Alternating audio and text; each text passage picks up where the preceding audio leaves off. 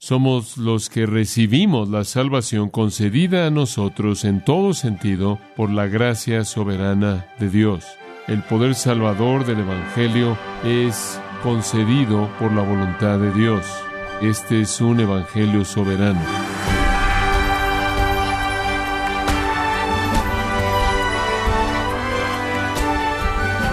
Gracias por acompañarnos en este subprograma, gracias a vosotros, con el pastor John MacArthur. Todos los elementos de la salvación descienden de arriba. Ninguno de ellos viene de nuestro interior, y menos aún por nuestra propia voluntad, por nuestras propias obras o buenas intenciones. Somos los receptores de la salvación que nos ha sido otorgada en todos los sentidos por la gracia soberana de Dios. Le invito a que nos acompañe con el pastor John MacArthur con el mensaje titulado Una introducción al Evangelio soberano en gracia a vosotros. Hay un componente en el Evangelio según Pablo y el Evangelio de los otros apóstoles, y el Evangelio según Jesús, y el Evangelio de Dios, y el Evangelio de nuestro Señor Jesucristo, el Evangelio de la salvación. Hay un componente en él que no puede ser ignorado, y claro, Pablo enfatiza eso y es que este es un evangelio soberano. El poder del evangelio, el poder salvador del evangelio es concedido por la voluntad de Dios, por la voluntad de Dios. No solo la justicia desciende de arriba, como hemos aprendido, sino que la fe desciende de arriba, la convicción desciende de arriba, es el Espíritu Santo quien convence al mundo de pecado y de justicia y de juicio.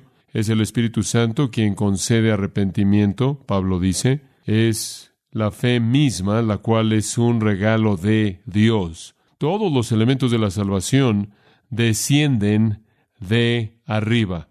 Ninguno de ellos emana desde adentro de nosotros por nuestra propia voluntad, nuestras propias obras, nuestra propia intuición, nuestras propias buenas intenciones somos los que recibimos la salvación concedida a nosotros en todo sentido por la gracia soberana de Dios. Ahora, Pablo presenta esto de manera muy clara en Efesios 1 y comencemos ahí, Efesios capítulo 1. Y vamos a ver varios pasajes para ayudarle a entender el aspecto soberano de la salvación y cómo se relaciona con la responsabilidad humana.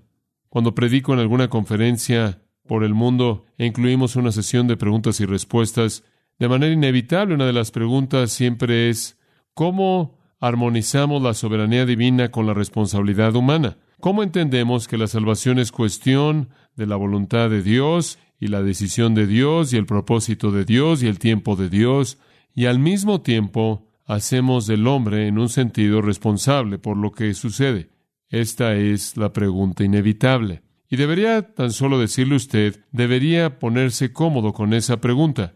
Usted en esta vida no va a tener una respuesta apropiada, entonces su comodidad debe estar en la pregunta. Pero si puedo ayudarle un poco más, permítame incrementar su incomodidad un poco más. Si le hiciera una pregunta simple como esta, ¿quién escribió Efesios? ¿Quién escribió Efesios? ¿Cuál es la respuesta? Ahora, oí dos respuestas. Oí Dios y Pablo. ¿Quién fue? Esto es elemental de lo que estamos hablando aquí. ¿Quién escribió Efesios? Usted no puede responder de manera simple a la pregunta. Usted puede decir Pablo, pero tiene que aclarar eso. ¿Es el vocabulario de Pablo? Sí. ¿Es la mente de Pablo? Sí. ¿Es el razonamiento de Pablo? Sí. Sin embargo, toda palabra es ordenada y escrita por el Espíritu Santo. Entonces usted ni siquiera puede responder a la pregunta simple de quién escribió un libro en la Biblia, sin tener una tensión que no puede resolver. No fue un dictado mecánico, es el corazón, la mente, el alma, el vocabulario, la experiencia de Pablo. Sin embargo, toda palabra es del Espíritu Santo. Si le hago otra pregunta, ¿quién vive su vida cristiana? ¿Quién? Es una pregunta básica, por favor. Ustedes están haciendo esto diariamente. ¿Quién lo está haciendo? Dice usted, bueno, soy, soy yo. Ah, esa es una respuesta demasiado simple. Si usted está viviendo la vida cristiana, ¿es usted o es el Espíritu Santo? Mire, usted no debe tomar el crédito por las cosas buenas y usted no debe culpar al Espíritu Santo por lo malo. Entonces, ¿quién es? Como puede ver, usted tiene el mismo dilema. Permítame ayudarle. El apóstol Pablo dijo esto, con Cristo estoy juntamente crucificado, mas yo vivo, mas no yo. Entonces él tampoco lo entendió. Esa es la realidad. Ahora esto es como tratar de entender lo inescrutable. Usted realmente no puede resolver estas tensiones divinas. Si hablamos de la doctrina de la seguridad del creyente, que somos mantenidos seguros por Cristo. Usted no puede hablar de eso sin voltearla y hablar de la perseverancia de los santos. Entraremos en la gloria si continuamos en la fe. Toda doctrina importante acerca de la salvación en las Escrituras y muchas más allá de la salvación tienen incorporadas en ellas una paradoja aparente que no puede ser resuelta. Esta es una de las evidencias de que Dios escribió la Biblia y no los hombres. De lo contrario, habrían eliminado todas esas paradojas imposibles de resolver. Entonces simplemente estoy esparciendo la confusión un poco más para que usted entienda que no está limitada al asunto de la soberanía y la responsabilidad humana. Va a haber este tipo de tensión que un día será entendida por nosotros cuando conozcamos como somos conocidos en la presencia de Dios, pero con nuestros cerebros pusilánimes desconectados, limitados en este mundo, tenemos límites serios. Entonces usted tiene que estar cómodo con la pregunta. Veamos Efesios 1 y simplemente quiero entrar en el versículo 3. Bendito sea el Dios y Padre de nuestro Señor Jesucristo, que nos bendijo con toda bendición espiritual en los lugares celestiales en Cristo. Y todo comenzó según nos escogió en Él antes de la fundación del mundo, para que fuésemos santos y sin mancha delante de Él, en amor, habiéndonos predestinado para ser adoptados hijos suyos por medio de Jesucristo, según el puro afecto de su voluntad, para alabanza de la gloria de su gracia, con la cual nos hizo aceptos en el amado. ¿Es claro eso? ¿Por qué es usted salvo? ¿Porque usted tiene el sentido de creer el Evangelio? No, porque Dios tuvo la gracia de escogerlo a usted desde antes de la fundación del mundo. El fin definitivo de esa elección es que usted fuera santo e irreprensible delante de Él. Eso es justificación, justicia imputada. Fue por su amor que Él nos predestinó para ser adoptados como sus hijos. Todo esto según su beneplácito, de tal manera que toda la alabanza y toda la gloria fuera para Él. Y eso es repetido a lo largo de esta oración larga, versículos 3 al 14, una oración. Todo esto, según el versículo 12, para alabanza de su gloria. Todo esto, según el versículo 14, para alabanza de su gloria. Todo esto, según el versículo 6, para alabanza de la gloria de su gracia. El plan entero de la salvación, entonces, debe ser entendido como el desarrollo de un propósito divino. Antes de la fundación del mundo, Dios determinó quién sería salvo. Sus nombres fueron registrados en el libro de la vida del Cordero. El Cordero, quien fue inmolado desde antes de la fundación del mundo en el sentido de intención divina. Mateo 25, 34, un versículo tan hermoso, dice esto, venid, benditos de mi Padre, heredad del reino preparado para vosotros desde la fundación del mundo. Bueno, el apóstol Pablo entendió esto. Él entendió las palabras de Jesús en Juan 15. No me habéis elegido vosotros a mí, sino que yo os elegí a vosotros. Esta es la gran doctrina de la predestinación. La doctrina de la elección es resistida, es odiada por algunos, rechazada. Es una de esas doctrinas inaceptables para la gente que está acostumbrada a vivir en una democracia y acostumbrada a que se le diga que la vida debe ser conducida por sus propias decisiones libres y personales, gente que crece en monarquías, tiene un poco más de entendimiento del poder soberano y la autoridad sobre sus vidas. Aquellos de nosotros que hemos sido creados en esta gran república, este gran experimento demócrata, este gran experimento de democracia, lo cual nunca ha sucedido en la historia del mundo hasta que nuestra nación fue fundada, pensamos que debemos tener la capacidad de escoger todo por nosotros mismos. Nunca hemos vivido bajo un soberano, bueno, usted está viviendo bajo un soberano cuando usted entró al reino de Dios y el soberano ha determinado todo. Es por su voluntad que nos volveremos santos santos, irreprensibles, y estaremos delante de Él en perfección, justificados, en base a su propósito predestinado. Somos adoptados como hijos, todo esto según el beneplácito de su voluntad. El lenguaje de Pablo en los versículos 3 al 6 es inequívoco. Es por su voluntad que tenemos redención, es por su voluntad que se nos ha dado el perdón de nuestros pecados en el versículo 7, es por su voluntad que nos ha concedido todo esto, es por su voluntad, versículo 9, que nos ha revelado la intención buena de lo que Él ha determinado para nosotros en el futuro. En otras palabras, Él nos ha dado en las Escrituras un entendimiento completo de nuestra esperanza futura. Lo que nos está esperando, la herencia a la que se refiere en el versículo 11, es un resultado de que Él nos predestinó según su propósito. Y esto sigue hasta el versículo 14, la herencia que está por venir. Todo desde la elección a la glorificación, todas las cosas que están a la mitad, justificación, santificación, son según su voluntad divina y propósito. Esto también es inescapable en el capítulo 8 de Romanos. Vea el capítulo 8 de Romanos por un minuto. Y esto en cierta manera es únicamente la introducción. Quiero llevarlo algunos textos en un minuto que probablemente no ha visto de la manera en la que los veremos. Versículo 29 de Romanos 8 dice, a los que antes conoció, preconocimiento no es que Dios conoció algo por adelantado, es que Dios predeterminó algo desde antes. Porque a los que antes conoció, la palabra Conocer puede tener un sentido íntimo. Adán conoció a su esposa y dio a luz un hijo. No significa que él sabía quién era ella. Significa que él tuvo una relación íntima con ella. Jesús dijo, mis ovejas oyen mi voz y las conozco. No significa que él sabía quiénes eran. Significa que él tuvo una relación íntima con ellos. Esta es una relación íntima predeterminada que Dios ha diseñado.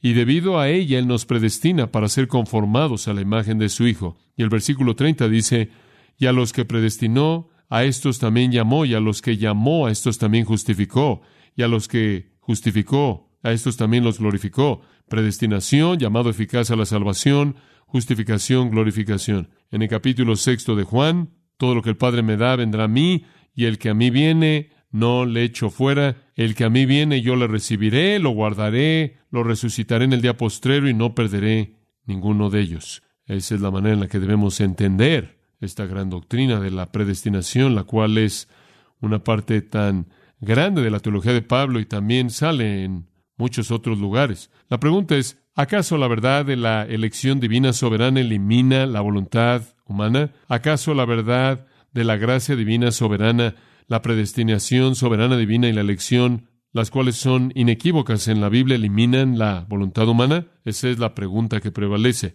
Ahora, para ayudarnos un poco, para comenzar con el apóstol Pablo en este tema, quiero regresar a un profeta en el Antiguo Testamento, si me acompaña Isaías capítulo 10, Isaías capítulo 10.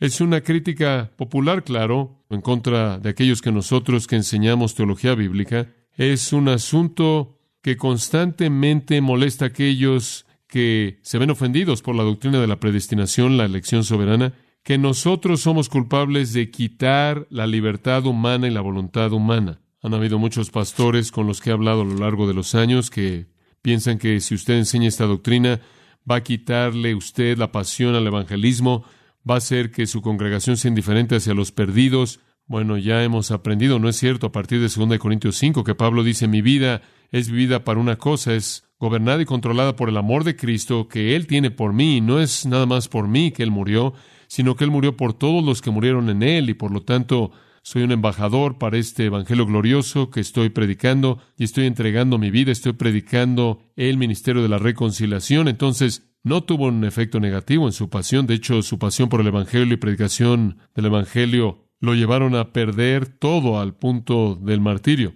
Pero la acusación es que esto quita la vida del evangelismo si decimos que todo esto es la obra de Dios. Entonces comencemos a entender esto en las palabras de Isaías. Es un contexto único. Capítulo 10, versículo 5. Oh Asiria, oh ay de Asiria, juicio, condenación, maldición, la ira divina va a caer en Asiria. Asiria va a ser juzgada por Dios. Ay de Asiria, y después esta identificación extraña, vara y báculo de mi furor, en su mano he puesto mira. Esa es una afirmación muy, muy extraña. Asiria aquí es presentada como la vara de Dios que Dios usará en sus propias manos para desatar su indignación en contra de la Israel apóstata. Asiria es el instrumento de Dios de juicio en contra del Israel apóstata. En este pasaje, Dios comisiona a Asiria soberanamente para actuar como el destructor de Israel. Versículo 6. Le mandaré contra una nación pérfida, ese es Israel, y sobre el pueblo de mi ira le enviaré, los judíos, en Israel, para que quite despojos y arrebate presa, y lo ponga para ser hollado como lodo de las calles. Ese es un decreto divino que Dios va a traer la invasión a Siria sobre el reino de Israel. Ahora permítame decirle algo, esto no tiene nada que ver con las intenciones por parte de Asiria. Dios no le preguntó a Asiria si le gustaría hacer eso. Asiria no tenía esto en el plan. Observe el versículo 7. Aunque él no lo pensará así. Asiria no tenía intenciones de ser el instrumento de Dios en la destrucción de Israel. Asiria no tenía interés en actuar como el agente de Jehová. Asiria no tenía relación alguna con el Dios vivo y verdadero. No tiene un plan como este en su corazón, dice el versículo 7, sino que su pensamiento será desarraigar y cortar naciones no pocas. Porque él dice, mis príncipes no son todos reyes, no es el calno como Carquemis, Amad como Arfad y Samaria como Damasco, todos son iguales para ellos, no tienen más interés en destruir en Israel, la ciudad capital de Samaria, que cualquier otra nación. Como halló mi mano los reinos de los ídolos, siendo sus imágenes más que las de Jerusalén y las de Samaria, como dice Samaria y a sus ídolos, ¿no haré también hacia Jerusalén y a sus ídolos? En otras palabras, Asiria no discrimina. Está contenta por destruir a todas las naciones que la rodean. No tienen ningún interés en particular en Israel. Pero Dios va a tomar control de Asiria y usar a Asiria como la vara de su juicio para la destrucción del reino del norte, de lo cual ese reino, por cierto, nunca se recuperó. Sin embargo, eso no coloca a Siria en una posición favorecida con Dios, porque leímos en el versículo 5, ay de Asiria. Dios literalmente usa a una nación como su vara de juicio, mientras que esa nación no tiene intención alguna de hacer eso. Está sirviendo los propósitos de Dios, pero ella misma será maldecida y juzgada y condenada. Observe el versículo 12. Pero acontecerá que después que el Señor haya acabado toda su obra en el monte de Sión y en Jerusalén, castigará el fruto de la soberbia del corazón del rey de Asiria y la gloria de la altivez de sus ojos. ¡Wow! Lo que usted tiene aquí es la soberanía de Dios actuando a través de Asiria. Sin embargo, por las obras que Asiria lleva a cabo, Asiria será plenamente responsable. Esto es colocar la soberanía divina y la responsabilidad humana lado a lado de manera paralela. Asiria es soberbia, porque ha dicho, por el poder de mi mano y por mi sabiduría hice esto, porque tengo entendimiento y he quitado los límites de pueblos y he saqueado sus tesoros, y como un hombre poderoso he derribado a sus habitantes, etcétera, y por mi mano he alcanzado las riquezas de los pueblos como un nido, como uno recoge huevos abandonados, he reunido toda la tierra y no hubo nadie que aleteara sus alas o abriera su pico, en otras palabras, como si hubieran robado nidos de aves. Se gloriará el hacha contra el que con ella corta, se ensoberbecerá la sierra contra el que la mueve, como si el báculo levantase al que lo levanta, como si levantase la vara al que no es leño. En otras palabras, esto coloca el poder en la mano de la vara en lugar del que usa la vara. Dios dice, voy a ir tras Asiria, voy a destruirlos, voy a quemar y devorar. Versículo 18, destruiré la gloria de su bosque, huerto fructífero, etcétera, etcétera. ¿Cómo explica el hecho usted de que Asiria no tiene opción acerca de lo que le hacen Israel? Sin embargo, son totalmente responsables por las atrocidades que le impusieron en Israel por parte de Dios. Como puede ver, le quiero decir que usted tiene que estar cómodo con este dilema. Las escrituras no nos dan una explicación, no nos dan una defensa filosófica. ¿Cómo es que tú, Dios, puedes usar esta nación como un instrumento de tu justicia santa y después darte la vuelta y destruirlos por los pecados que cometieron en el proceso? Pase a Juan capítulo 3. Por cierto, ¿sabemos esto? ¿Acaso el juez de toda la tierra no hará lo que es recto? Pase a Juan 3. Quiero mostrarle esto. Esto es tan importante. Hay un hombre de los fariseos llamado Nicodemo, principal o líder de los judíos. Él líder de los judíos, lo cual realmente significa el maestro de los judíos. Este es un hombre quien fue un maestro prominente, uno de los principales maestros, vino Jesús de noche y le dijo, Rabí, sabemos que has venido de Dios como maestro, porque nadie puede hacer estas señales que tú haces a menos de que Dios esté con él. Entonces él está afirmando el hecho de que todo mundo afirmaba esto, los fariseos, los saduceos, el liderazgo entero de Israel, aunque rechazaron a Jesús y lo crucificaron, nunca negaron sus milagros. Muy bien, nunca, nunca negaron sus milagros. No podían ser negados. Estaban por todos lados. Estaban ahí diariamente, estaban por todos lados, no podían ser negados, nunca trataron de negarlos.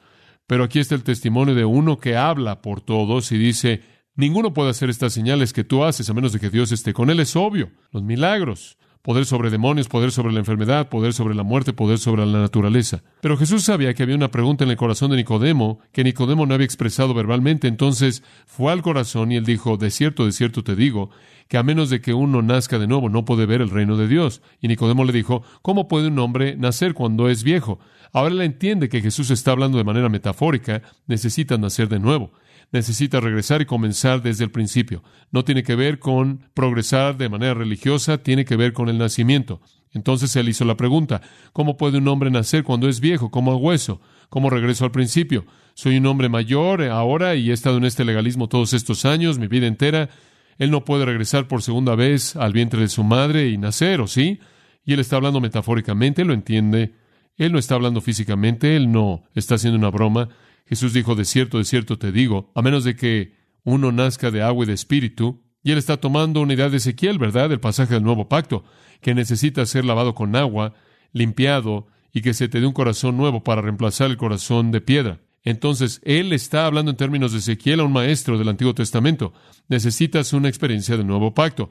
Necesitas de lo que habla Jeremías 31 inclusive, necesitas ser limpiado y necesitas recibir un nuevo corazón y necesitas que el Espíritu sea plantado dentro de ti antes de que puedas entrar al reino de Dios. Ese es el nuevo pacto. Necesitas ser regenerado, necesitas ser transformado, porque lo que es nacido de la carne, carne es, y aquello que es nacido del Espíritu, Espíritu es. Tu carne y simplemente continúas estando en el proceso de la carne hasta que regreses al principio mismo y nazcas de nuevo espiritualmente por el Espíritu Santo y entonces puedes entrar al reino de Dios. Entonces no te sorprenda que he dicho que necesitan nacer de nuevo. Ahora, en este punto en particular, usted le diría a alguien, te estoy diciendo que necesitan nacer de nuevo. Y si una persona te dijera cómo hago eso, usted le diría, oh, repite esta oración, ¿verdad? Repite esta oración. Simplemente necesitas arrepentirte y creer. ¿Qué le dijo Jesús a Nicodemo? Una cosa realmente extraña, versículo 8. El viento sopla de donde quiere y oye su sonido, pero no sabes de dónde viene ni a dónde va. Así es todo aquel que es nacido del Espíritu. ¿Qué es eso? Si alguien viniera usted y le dijera, creo que necesito nacer de nuevo, creo que necesito ciertamente salir de esta vida incansable de la carne, necesito un nuevo nacimiento, necesito un nuevo corazón, necesito un nuevo espíritu, ¿qué hago? ¿Qué le diría usted? Usted le diría, no puedes hacer nada, no puedes hacer nada, esta es la obra del Espíritu y Él viene y se va cuando Él quiere, en quien Él quiere. ¿Qué? Ahí se acabó una fórmula para el evangelismo. Ahí se acabó. Repite esta oración. Este es Jesús. Este no es algún novato que no entiende la técnica evangelística. Este es Jesús. Lo que él está diciendo a Nicodemo es, simplemente te tengo que decir, necesitas nacer de nuevo, necesitas nacer anocen, literalmente de arriba, y no estás a cargo del momento en el que eso sucede. ¡Qué afirmación!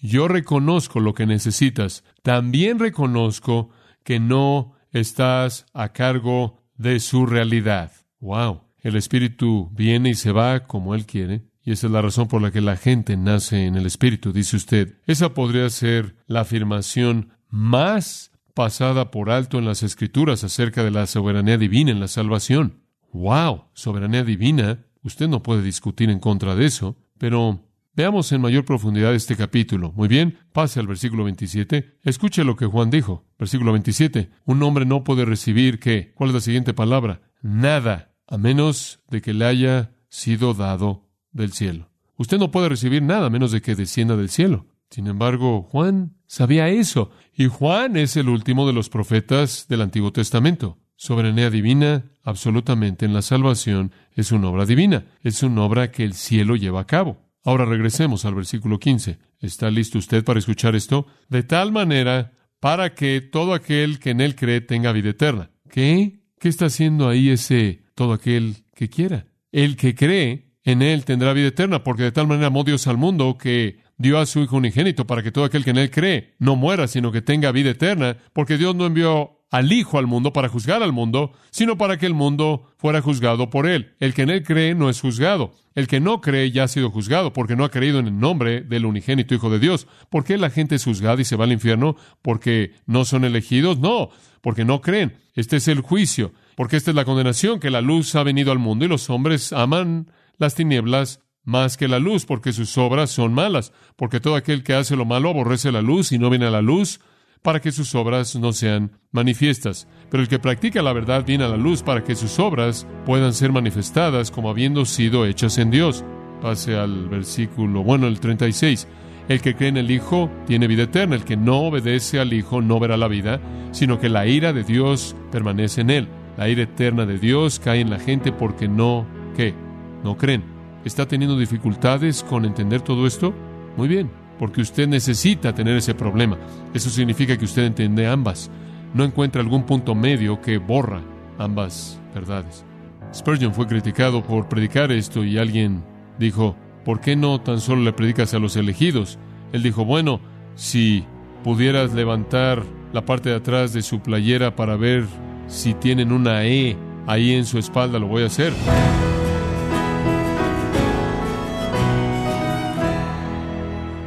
Hemos estado escuchando al pastor John MacArthur explicando la soberanía de Dios en la salvación de los pecadores, parte de la serie El Evangelio según Pablo, en gracia a vosotros. Estimado oyente, tenemos disponible para usted el libro titulado El Evangelio según Pablo, y puede obtener su copia de este libro en gracia.org o en su librería cristiana más cercana. Y quiero recordarle que puede descargar todos los sermones de esta serie El Evangelio según Pablo, así como todos aquellos que he escuchado en días, semanas o meses anteriores, en gracia.org. Si tiene alguna pregunta o desea conocer más de nuestro ministerio, como son todos los libros del pastor John MacArthur en español, o los sermones en CD que también usted puede adquirir, Escríbanos y por favor mencione la estación de radio por medio de la cual usted nos escucha en gracia a vosotros. Es importante conocer no solo el país y ciudad de donde usted nos escucha, sino también la radio. Para quienes contactan nuestro ministerio por primera vez, pueden solicitar una copia del mensaje de promoción sin costo alguno, un mensaje por oyente únicamente. Si usted vive en los Estados Unidos o Puerto Rico, escríbanos a Gracia Vosotros, P.O. Box 4000, Panorama City, California 91412. O puede escribirnos a través del siguiente correo electrónico radio arroba y es nuestra oración que Dios haya obrado en su vida y hablado a su corazón, desafiándole y ministrándole por medio de la enseñanza de su palabra. Y tenga presente que sus oraciones son vitales y que puede ofrendar a gracia a vosotros yendo a nuestra página en gracia.org.